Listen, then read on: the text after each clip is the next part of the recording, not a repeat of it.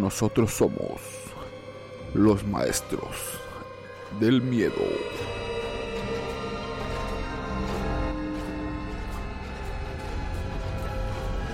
Buenas noches.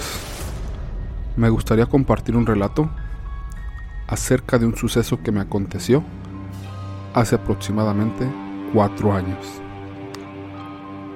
Me gustaría que este fuera publicado de forma anónima, por favor. Soy médico. Actualmente trabajo de manera privada en su totalidad. Cuando hacía mi internado en el 2015 en el Hospital General de la zona número 17, tuve una experiencia que al día de hoy no encontramos una explicación lógica. Estaba en el servicio de cirugía y ese día tuve una guardia por falta de médicos en el servicio de urgencias. Fue ahí donde pasé parte de la noche para cubrir algunas tareas que me asignaron. Mi esposa también es doctora y en aquel momento le pedí que me ayudara con algo de papeleo.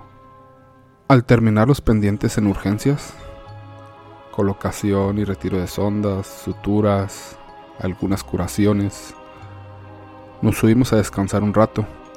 El sueño me vencía, me pesaba todo. Nos quedamos dormidos. En el cuarto estaban otros colegas descansando. No sé qué hora de la madrugada fue, pero tocaron la puerta del cuarto. Entró una enfermera, misma que me tocó el hombro en distintas ocasiones, diciéndome que había un paciente en urgencias y que me estaba esperando. Es un hospital. No es raro que te despierten para ir a ver a un paciente. Le contesté a la enfermera. Ahora mismo voy. Cuando traté de levantarme, sentí como si me empujaran a la cama y me quedé dormido nuevamente. No sé cuánto tiempo pasó, pero otra vez la misma enfermera me despierta, insistente de que debo ver al paciente en urgencias. Allí fue donde observé su uniforme. Falda blanca, larga, una especie de chaquetín blanco y una cofia alta, muy diferente a las usadas hoy en día. Pero al intentar levantarme, no puedo y me volteo. En eso mi esposa me dice, oye, ¿qué onda? ¿Por qué no vas a ver? Ella la escuchó, pero no la vio, dado que estaba volteada hacia la pared. Y le dije, ahorita voy. Me volví a quedar dormido.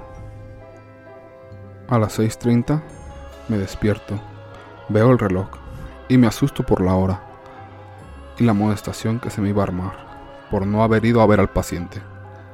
Me puse la bata y bajé a urgencias. Mm, todo tranquilo. Vi hojas de pendientes y no había nada. La noche había transcurrido en total tranquilidad. Nadie solicitó mi presencia allí. Nos quedamos pensando, ¿quién era esa enfermera? ¿Fue un sueño?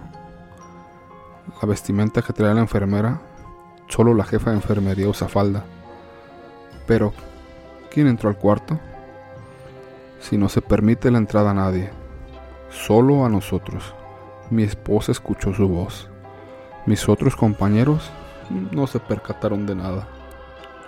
Hasta hoy es una incógnita. Y sí, pasan cosas que no tienen explicación. La mayoría de las veces no nos damos cuenta por el aguantamiento físico y mental, que al final del día estás enfocado en sacar adelante tus pacientes y tu carrera médica. Espero les guste mi relato. Tengo otros, pero del Hospital 25 y otros más de un hospital rural al sur de Nuevo León. Saludos y un abrazo. Buenas noches.